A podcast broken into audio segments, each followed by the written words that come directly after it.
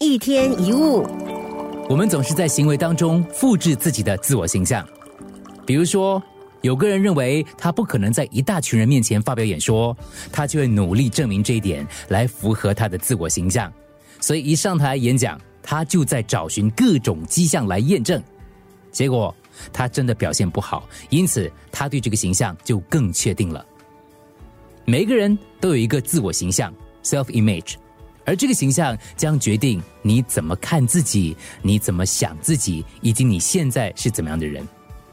如果你一直认为自己很优秀、有才华，你就会有比较杰出的表现；反之，如果你总是把自己看成是失败者，你就不太可能有成功的作为。面对同样的困难，失败者的态度常常是：“哎呀，完蛋了，果然是这样，没有希望了。”因此会表现出消极、悲观或者是放弃。反之，成功者的态度则可能是一定有办法可以解决的。前者的结果再次验证了失败者对自己的看法，而后者的结果增强了成功者对自己的信心。这就是失败跟成功者最大的不同，因为他们拥有各自不同的自我形象。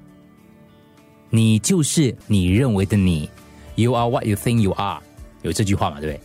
你的形象决定了你之所以为你，它决定了你认为自己是什么，你会做什么，以及你能变成什么。